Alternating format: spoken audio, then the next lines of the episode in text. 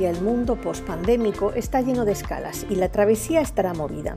Estamos todos planificando la salida y por ello en este podcast nuestros invitados viajeros nos hablarán de los bonos del tesoro, la inversión SG, de la subida de los precios de las materias primas o de los activos asiáticos, entre otros.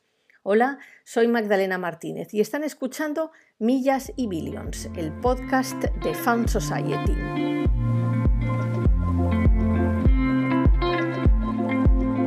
Gentlemen, may I have your attention please as we go through the following safety instructions. Thank you and enjoy your flight. Durante este programa, Alicia Jiménez, directora de Found Society, conversará con un gran viajero, Ignacio de la Maza, quien hablará de estos años de trabajo con Janus Henderson en Latinoamérica. Además, Bárbara Mainzer, presidenta de la CFA Society Uruguay, contará cómo es el nuevo certificado de inversiones ESG del instituto. Ya saben que este podcast está disponible en foundsociety.com, Apple Podcast, Google Podcast, Spotify y ha sido posible gracias a la colaboración de Janus Henderson.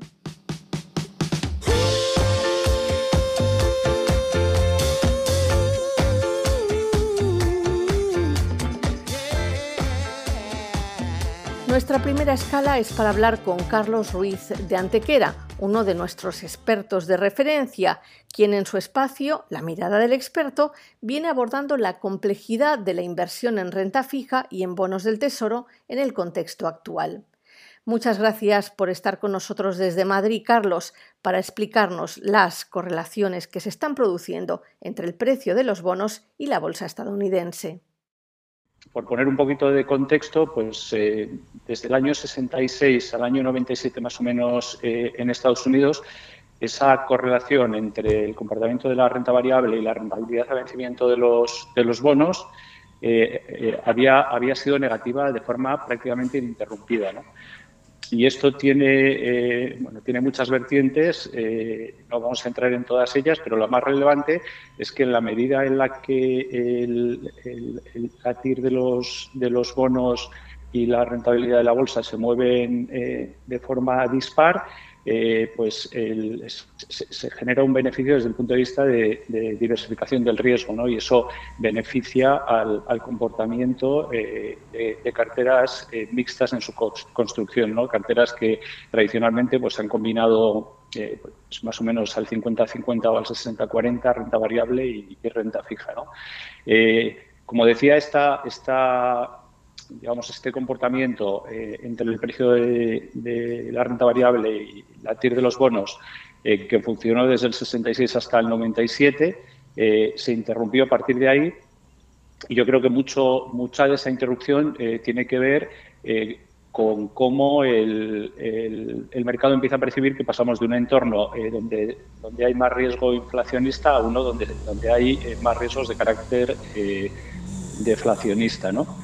Eh, probablemente el catalizador de ese cambio de percepción fue en su día la crisis de las divisas asiáticas. Eh, y, si hacemos un poco de fast forward ahora, eh, lo que vemos es que este ciclo de cambios en la correlación entre los bonos y la bolsa está volviendo a dar un giro aparentemente. ¿no? y ese giro tiene que ver con la percepción de que el mercado eh, pues empieza a interpretar el entorno como uno que favorece más eh, la aparición de la inflación que la deflación. ¿no? Eh, y en ese sentido, la utilidad del, bono tesoro, del bono soberano para diversificar riesgos de inversión en otros activos como la bolsa, por ejemplo, pues se ve disminuida. ¿no? Entonces, ¿hay actualmente una falta de sincronía que podría tener un efecto sobre los activos de riesgo?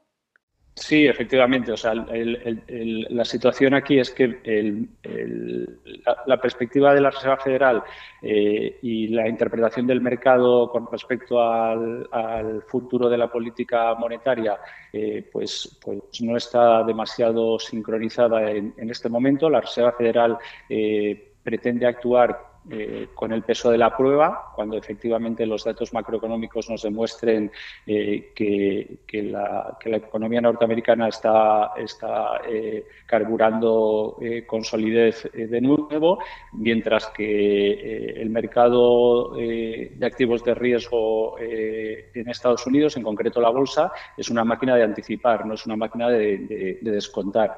y la recuperación que hemos, que hemos visto se ha producido en el precio de las acciones desde los mínimos de marzo tiene mucho que ver con esa capacidad de descontar un, futuro más prometedor. ¿no? Y ahí está la falta de, sincronía, eh, en, que unos están mirando hacia atrás, en este caso la Reserva Federal, y el mercado está mirando hacia adelante. Aquí lo que, lo que eh, puede producirse es o, de hecho, eh, ante lo que nos encontramos es ante un riesgo en el que, en el que los agentes de mercado eventual, eventualmente eh, interioricen eh, que la Reserva Federal está actuando por detrás de la curva, ¿no? que se está dejando llevar por los acontecimientos.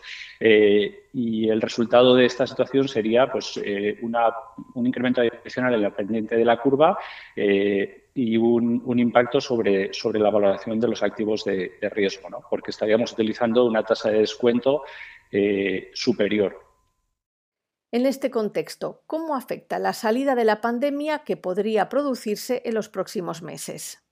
Eso es, eh, eh, de hecho, echarle más, más leña al fuego, ¿no? porque en la medida en la que las campañas de, de vacunación pues eh, progresan, eh, eh, aumentan en, en, cuanto a la cobertura a nivel global. Ya sabemos que pues, probablemente en, en Europa los, más avanzados sean los ingleses Cerca de los ingleses se sitúan los estadounidenses, que están vacunando más o menos a un 40% de su población, eh, y, bastante más atrás, en el vagón de cola, pues se situarían muchos de los países eh, de, la zona euro. ¿no?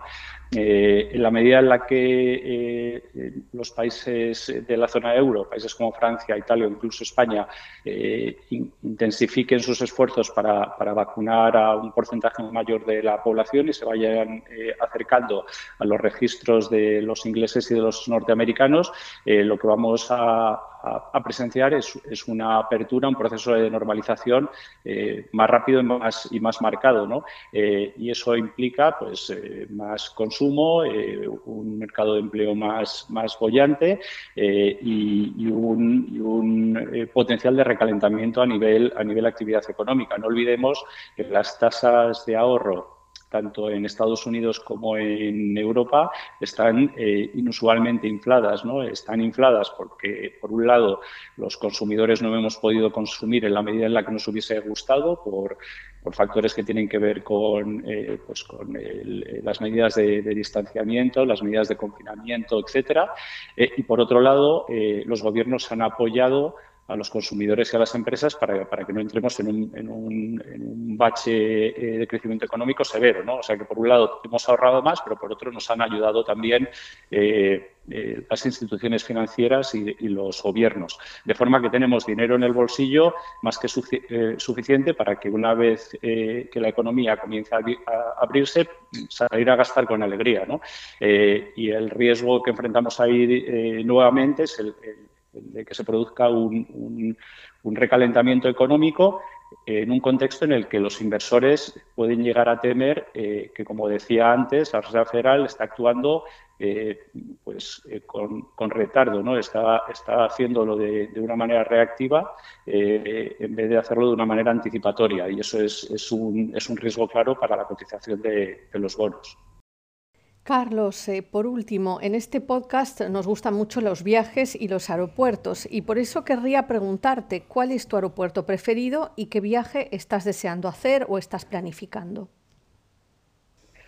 Bueno, pues en cuanto al viaje, el, que enfrento más a corto plazo es el de, eh, regresar a mi país de adopción eh, yo soy español, pero también soy norteamericano y tengo que regresar en breve a, Miami pues, para hacer una serie de, gestiones porque eh, pues, eh, de aquí al corto medio plazo voy a estar pasando más tiempo en, Europa que en Estados Unidos. Así que yo creo que mi primer gran viaje después de todo este desagradable periodo de confinamiento va a ser a, Miami. y en cuanto al aeropuerto que más me gusta, la verdad es que yo, tengo muchos aeropuertos preferidos, ¿no? pero quizás el que me trae más, más recuerdos es, también el de Miami, aunque, aunque yo eh, me siento cómodo en los aeropuertos algo más caóticos, ¿no? Y, en ese sentido también he, viajado en el pasado mucho a, Inglaterra y aunque es eh, un aeropuerto que me consta muchos odian, a mí Heathrow la verdad es que me, me parece un aeropuerto que tiene su gracia.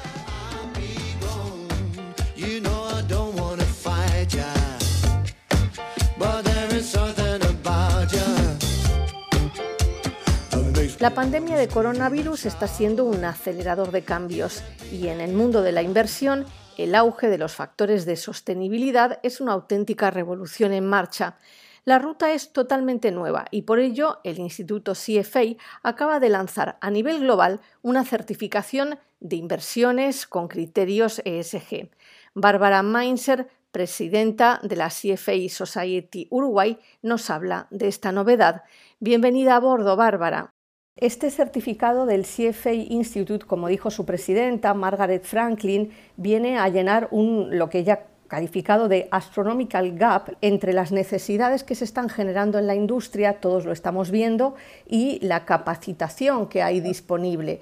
El examen tiene 130 horas de estudio, ¿no? ¿Qué nos puedes decir de, lo que representa? A ver, dos cosas. Uno, todo lo que tiene que ver con ESG es cada vez más importante por muchos factores que, luego podemos pasar, pasar a detallar.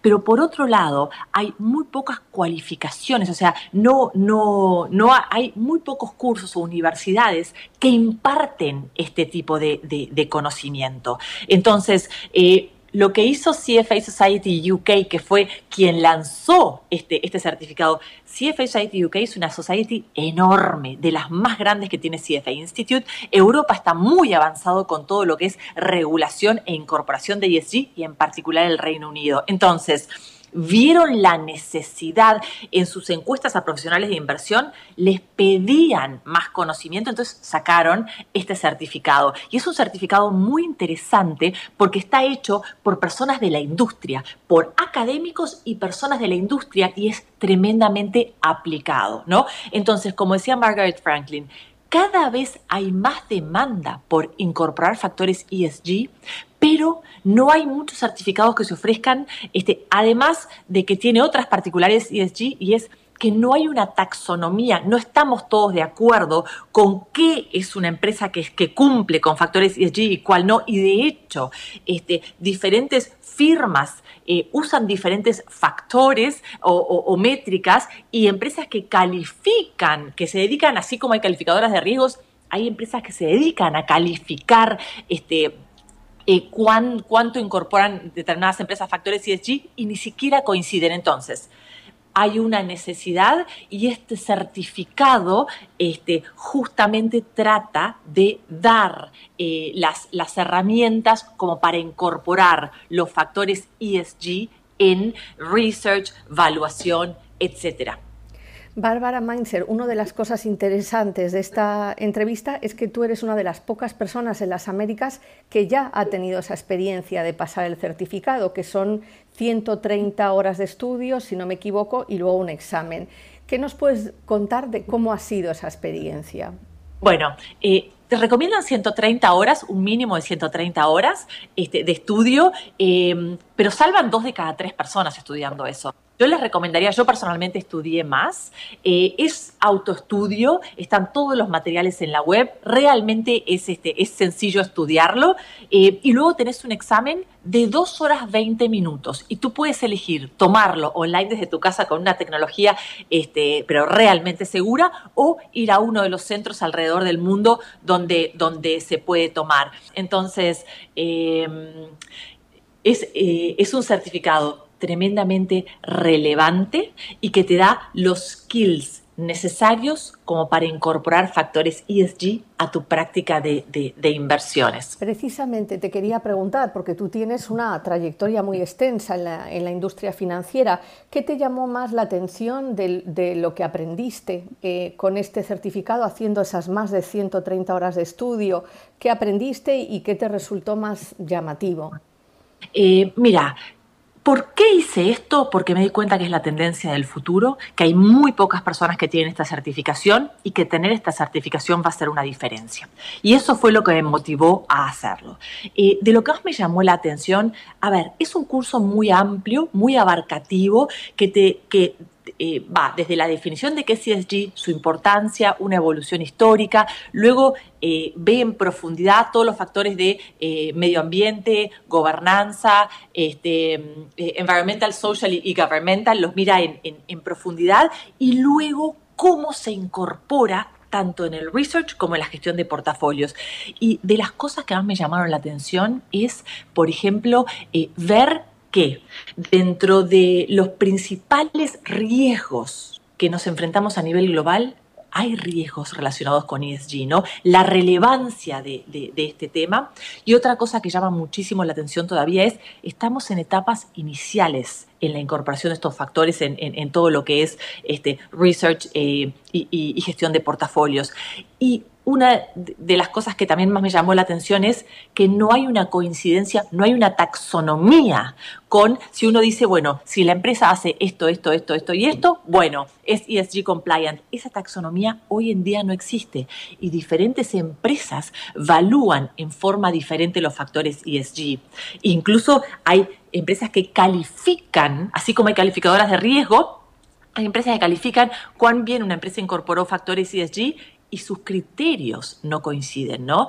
Y, y una de las este, de los desafíos también adicionales es que hay muchos factores subjetivos, muchos factores, como dicen los americanos, forward looking. Entonces hay que hacer una apreciación subjetiva de cuál va a ser, ¿no? Em, de cuán, eh, cuán bien está incorporando el management este tipo de factores o no. Entonces, eh, grandes, grandes desafíos este, claramente una necesidad, pero claramente un gran desafío a la hora de incorporar estos, estos factores al análisis. Y para cerrar esto, este, todos estos desafíos hacen eh, que, haya empresas que digan, ah, yo estoy incorporando estos factores, cuando en realidad no lo hacen, ¿no? Y hay toda, este, hay, hay una palabra que, que, se incorpora que se llama greenwashing, ¿no? Cuando uno dice, ah, yo soy verde, pero realmente no lo sos. Tremendo, tremendo desafío y además un mundo en evolución del que vamos a seguir hablando mucho tiempo. Eh, te iba a preguntar en Latinoamérica y concretamente en Uruguay si tú sientes que hay un interés de la industria y del, también del lado académico, de los centros de estudios, de las universidades por este tipo de certificado y piensas que en el ámbito en el que tú te mueves al menos va a ser exitoso. Ah, yo creo que hay muchísimo interés. Y permitime decirte por dos cosas. Una, acá hay varios temas. Por un lado, la necesidad. Vivimos en un mundo donde lo inesperado pasa. Y cuando uno mira los principales riesgos a los que nos enfrentamos, los riesgos relacionados con ESG están dentro de los primeros lugares. Incluso este, en, el certificado eh, muestran mucha evidencia, muchos datos, y uno de ellos es que el Foro Económico Mundial en el 2019 identificó los riesgos medioambientales como los de mayor probabilidad y mayor impacto. O sea, es un tema muy, muy relevante. Por otro lado, hay un número cada vez mayor de inversores que está mostrando liderazgo para movilizar recursos hacia un desarrollo sustentable, para asegurar que objetivos de corto plazo no comprometan objetivos de largo plazo. Y, en este sentido, los inversores y toda la industria tenemos un rol muy importante para jugar, para tener un impacto positivo en, nuestro, planeta, en nuestras sociedades. Y como, dice, como decía nuestro anterior CEO de CFA Institute, que al propósito de las finanzas se sume contribuir en forma positiva con los países y las comunidades en las que vivimos. Y, CFA Institute dice que la inversión sustentable es crítica para la sustentabilidad misma de la industria de inversiones. Es muy importante construir un futuro en el que valga la pena invertir. Y, para cerrar un poquito eh, eh, esta pregunta, de hecho, inversores están crecientemente incorporando el impacto medioambiental, social y de gobernanza como una tercera dimensión a la toma de decisiones. O sea, ya no solo las tradicionales riesgo y retorno, sino que la sustentabilidad está pasando a ser muy importante. Y cuando uno mira los fondos de pensiones y los grandes gestores a nivel mundial, están pidiendo que se incorporen estos, estos factores. Entonces, gran demanda de la industria, gran necesidad y, por eso naturalmente tanto universidades cómo eh, instituciones líderes como CFA Institute están incorporando eh, estos factores a, sus, a sus currículas y de hecho el examen CFA año tras año incorpora más y más y más temas de ESG a su currícula tradicional. Muchas gracias, Bárbara. Antes de despedirnos, te comento que en este podcast nos gustan mucho los viajes y los aeropuertos y te voy a hacer dos preguntas muy, muy sencillas. Una es, ¿cuál es tu aeropuerto preferido, en el que te sientes mejor y te da más emoción de viajar? Y la segunda es, ¿qué viaje estás preparando? ¿A dónde te provoca mucho viajar en este momento? Em, la verdad que de los aeropuertos que más me gustan probablemente sea el de Uruguay.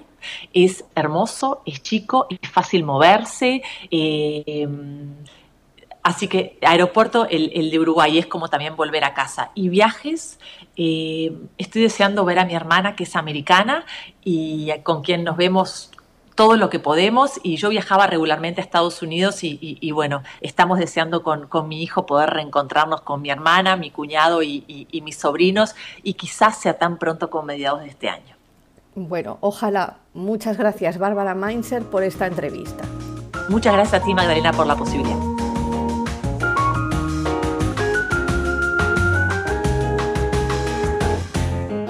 Están escuchando Millas y Billions, el podcast de Found Society.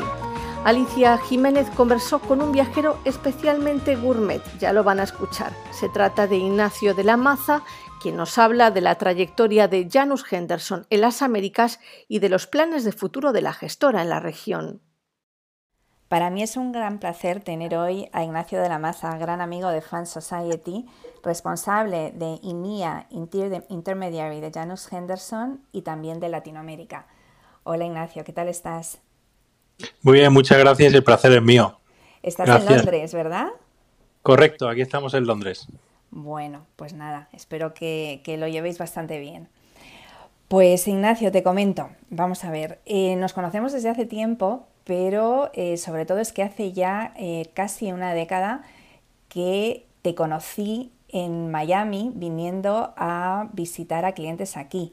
Han sido 10 años, muchísimos cambios en la industria, entonces trabajabas para una gran gestora británica que era Henderson y que ahora está fusionada con una gran gestora americana que es Janus. Em, y como eh, responsable para la región latinoamericana de Janus Henderson, ¿cómo ha sido este viaje? ¿Cómo han sido estos últimos 10 años? Bueno, yo creo que ha sido eh, un, periodo en el que hemos eh, aprendido mucho, hemos trabajado con gente excepcional y hemos eh, conseguido crecer el negocio en la región. Yo creo que nosotros al principio, y en mi caso cuando empecé el proyecto para Henderson de Latinoamérica, era algo muy reciente para la, compañía, empezábamos a dar nuestros primeros pasos y nos encontramos que en algunos casos pues eh, no teníamos los productos necesarios para la región, no teníamos las clases de acciones necesarias para poder operar esos mercados y sobre todo no teníamos acuerdos con las plataformas con las que queríamos operar, sobre todo en el mercado de US Offshore y en IMIA intermediario, en Latinoamérica intermediario. Eh, poco a poco pues eh, construimos una estrategia, identificamos claramente cuáles eran los mercados en los que queríamos operar y que era más fácil penetrar para nosotros eh, con los productos que teníamos y obviamente identificamos una serie de prioridades y de mercados a los que, a los que operar y dedicarnos durante eh, estos 10 años que hemos estado desarrollando esa estrategia. Y la estrategia ha sido exactamente la misma que construimos hace 10 años. Lo que también nos dimos cuenta rápidamente es el hecho de lo importante que era tener presencia local y de tener equipos y profesionales que conociesen bien el mercado y que estuviesen ahí, ahí presentes. Eh, porque el modelo de, viajar eh, funciona al principio, pero luego claramente tienes que rodearte de equipos que te den exposición a los clientes locales y que puedan estar eh, hablando el mismo idioma y entendiendo la necesidad de cada uno de esos clientes. Y afortunadamente en ese sentido hemos tenido la suerte de que la fusión con Janus nos ha traído una complementariedad de productos muy amplia y unos productos que en general son muy bien recibidos en la región de Latinoamérica y además nos ha traído también, nos ha complementado pues con eh, profesionales en la parte de US Offshore. Eh, también es cierto que hemos ido incorporando a personas al equipo, como Paul Brito, en la parte de US Offshore tenéis a Paul Brito, tenéis a María Córdoba, también está Albert Maruri, y luego lo que es en la región de Latinoamérica, pues hemos hecho eh, en Chile y Perú y Colombia, hemos hecho acuerdos con intermediarios para los pension funds y también para wholesale en exclusividad y en Uruguay, en Argentina exactamente lo mismo. Y en Brasil pues era prioridad número tres para nosotros, estamos también haciendo y empezando a hacer algunas cosas eh, y hemos lanzado un Master Feeder este año de tecnología estamos a punto de lanzar otro. Con respecto a México también tenemos un partnership y estamos, pues obviamente como todos eh, nuestros competidores tenemos presencia, en nuestro caso no tenemos presencia local, algunos otros competidores sí, y lo que estamos haciendo con este partnership es intentar explotar las oportunidades que ahora mismo con las Afores y ver si al mismo tiempo podemos hacer algo en la parte de wholesale. Muy bien, em, la verdad es que habéis, habéis crecido muchísimo en la región. Em, y durante estos últimos 10 años, aparte de, los cambios que ha habido dentro de, vuestro negocio, también ha habido muchos cambios por parte del, buy side. No solamente ha habido cambios en cuanto a los players, eh, no son los mismos ahora que entonces, sino también en el tipo de producto que demanda el cliente. Por ejemplo, hemos visto en los últimos 2-3 años, especialmente en el último año, una gran eh, demanda por parte de productos ESG. Es un ejemplo que se me ocurre, pero ¿en qué otras cosas crees que ha cambiado la industria y sobre todo dónde crees que va a ir de aquí a los próximos 10 años? ¿En qué productos, en qué tipo de estrategias estáis trabajando para esta nueva demanda que pueda surgir? Yo creo que ahí, em, obviamente, nosotros lo que tenemos que hacer y hemos hecho el último año es maximizar lo que tenemos actualmente. ¿Vale? En ese sentido hemos tenido suerte porque, eh, como te mencionaba, los productos se han encajado bien y en los últimos eh, tres años hemos visto un crecimiento muy considerable gracias al trabajo del equipo y sobre todo a la confianza de nuestros clientes en lo que es eh, el negocio de US Offshore y de Latinoamérica intermediario. Y si me preguntas, un 85% de las AUM que tenemos ahora en Latinoamérica mm, eh, representan o vienen de lo que es el negocio de plataforma, banca privada, wealth management y demás, eh, representando el otro 15% los pension funds. Cuando empezamos el proyecto era totalmente lo opuesto eran los pension funds representaban eh, la gran mayoría de eso. Eh, al mismo tiempo, lo que estamos viendo, obviamente, hay un desarrollo y hay una eh, serie de necesidades, productos ESG, productos temáticos, pero en la parte de productos ESG yo creo que se va a seguir viendo un cambio de tendencia considerable. Y yo creo que eso seguirá y afectará y generará un movimiento hacia ese interés en esos productos. Nosotros tenemos productos ya ESG que entran dentro de lo que es Dark Green, eh, como se denomina aquí en Europa, pero sobre todo que tenemos tras récord de más de 30 años haciendo esto. Obviamente ahí seguiremos explotando esas eh, capacidades que tenemos y seguiremos desarrollando y ofreciendo productos en distintos sectores y en distintas eh, regiones a nuestros clientes.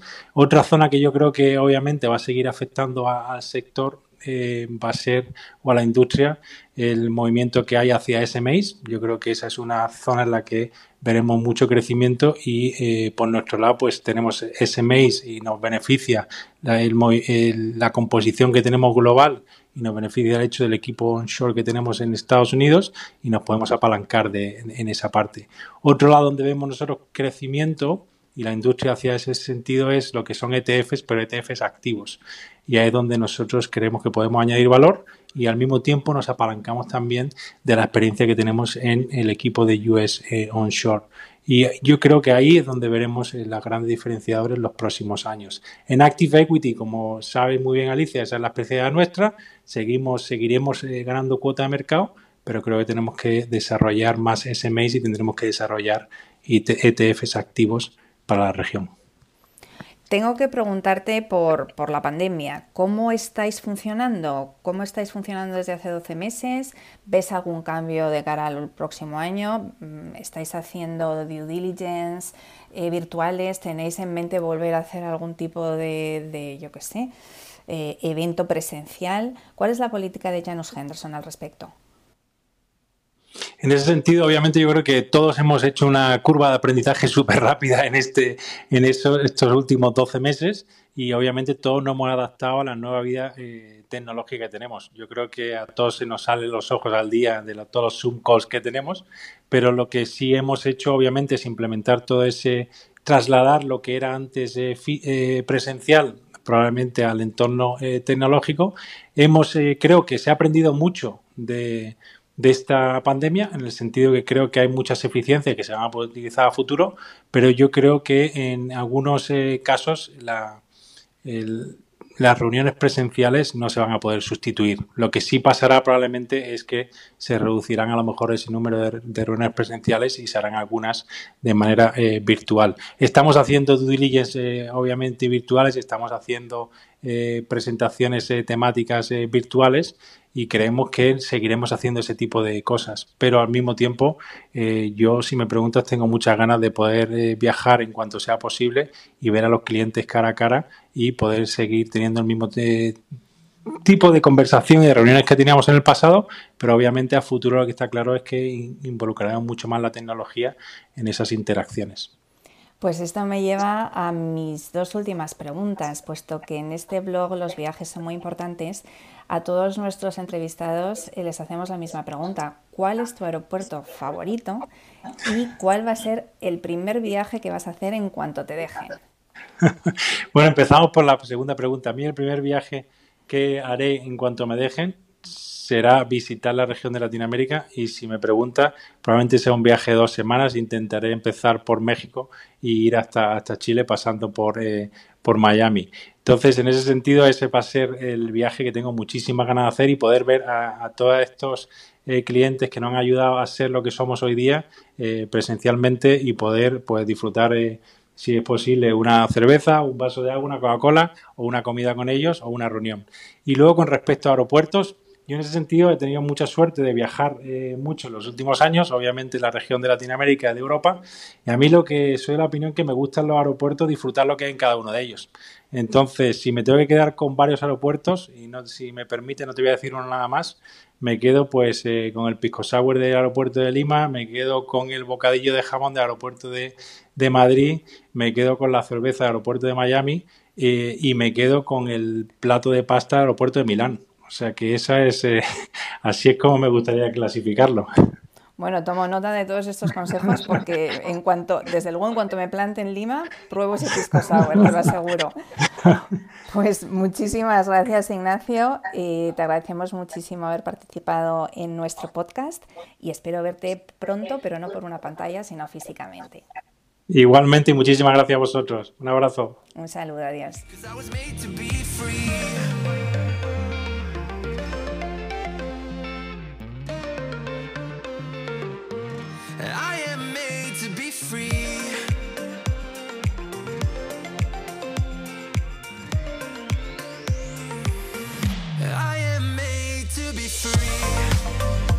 Estas semanas han estado llenas de noticias y una de las más destacadas es la puesta en marcha del nuevo programa de estímulos en Estados Unidos. El plan Biden tendrá repercusiones para toda la economía mundial y especialmente para Latinoamérica, como nos explica Marcelo Soba. Así es, Magdalena, hoy tenemos un viaje delimitado. Partimos desde Estados Unidos para desembarcar en América Latina. Este viaje será la recuperación económica, y la pregunta que nos hacemos es si las remesas serán suficiente combustible. Desde que Biden asumió la presidencia, escuchamos hablar de este plan de estímulos, así que hoy no entraremos en el detalle de este plan del que tanto escribimos en Fan Society. Ahora, si bien este estímulo está orientado a Estados Unidos y no intenta ser un paquete que impulse la economía fuera del país, muchas personas de origen latino podrían utilizar estas inyecciones de dinero para enviar a sus familias del sur. México, por ejemplo, es el país que más remesas recibe desde Estados Unidos, con importes que equivalen a casi el 4% de su PBI. Por otro lado, para países de Centroamérica como Honduras, El Salvador o Guatemala, las remesas representan entre un 13 y un 23% de su PBI nacional. Colombia, por su parte, espera un efecto importante ya que casi el 30% de sus exportaciones se van a Estados Unidos. Así lo declaró Daniel Velandia, economista jefe de la firma Credit Corp Capital en Bogotá, quien agregó que en el caso de Brasil, Chile y Perú, la tasa es de entre un 13 y un 15%. No hace falta llegar al aeropuerto Simón Bolívar de Maiquetía para darse cuenta de la situación que atraviesa Venezuela. En este sentido, todos los trabajos sobre la economía venezolana coinciden en que el consumo privado es la clave en este momento y que las remesas son vitales para sostenerlo. El estimado de remesas desde Estados Unidos a Venezuela en 2020 fue de casi 890 mil millones de dólares. Y esto explica por qué el paquete de estímulos de Biden podría contribuir a la recuperación del país. Se espera que este año, 2021, las remesas a Venezuela puedan elevarse hasta un mínimo de 1.500 millones de dólares. El 70% de los más de 400.000 migrantes venezolanos que viven en el país del norte envía entre un 20 y un 25% de sus ingresos a su país natal.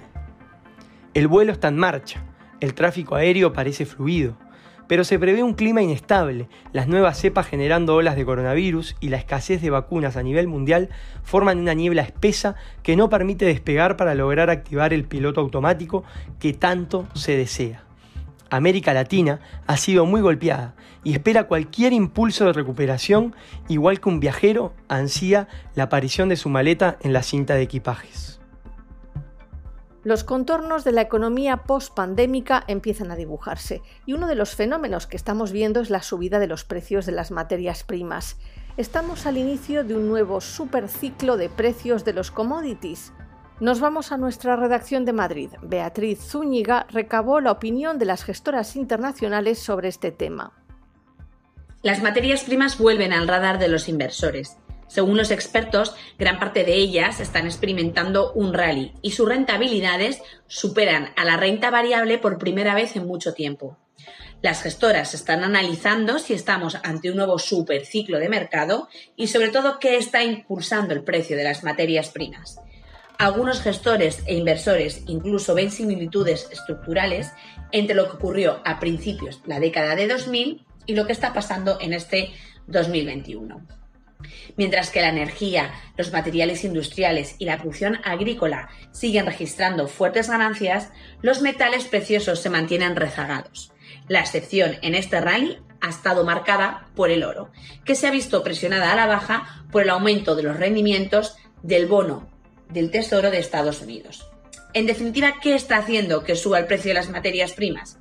Los expertos nos dan algunas claves.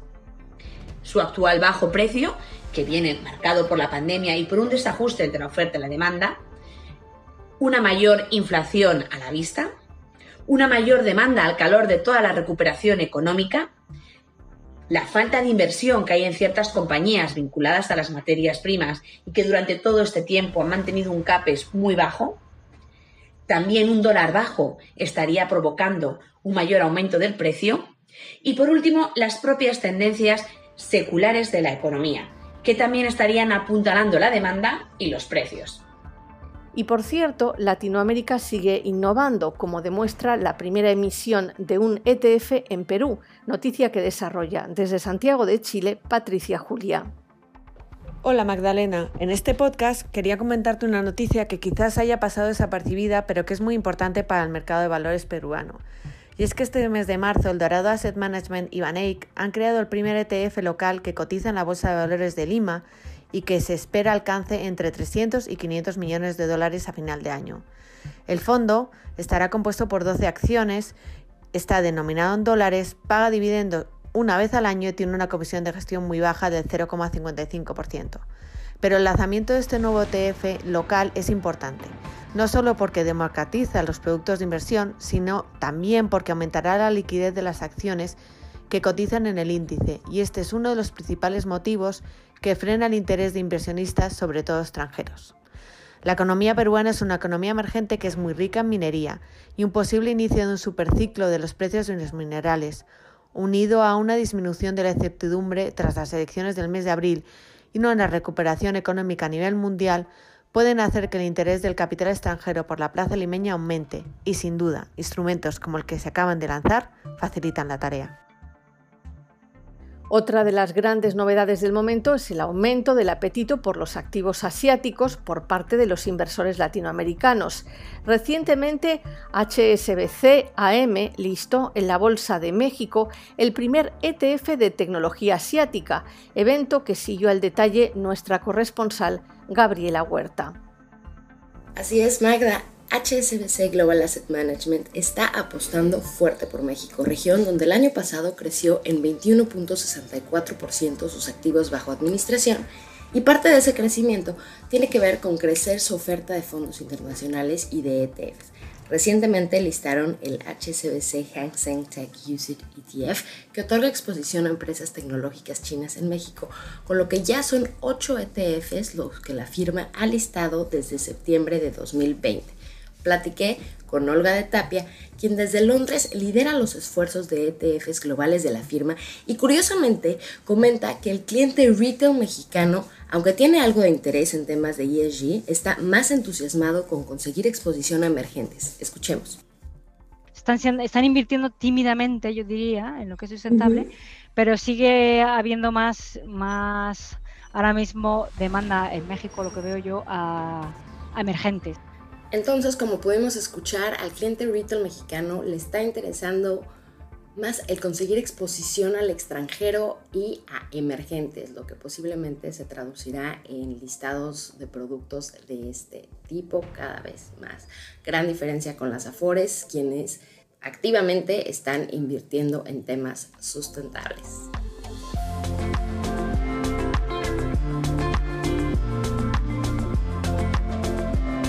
Hasta aquí nuestro programa. Siga Millas y Billions en Google Podcast, Apple Podcast, Spotify y por supuesto en fansociety.com, donde encontrarán todos nuestros episodios.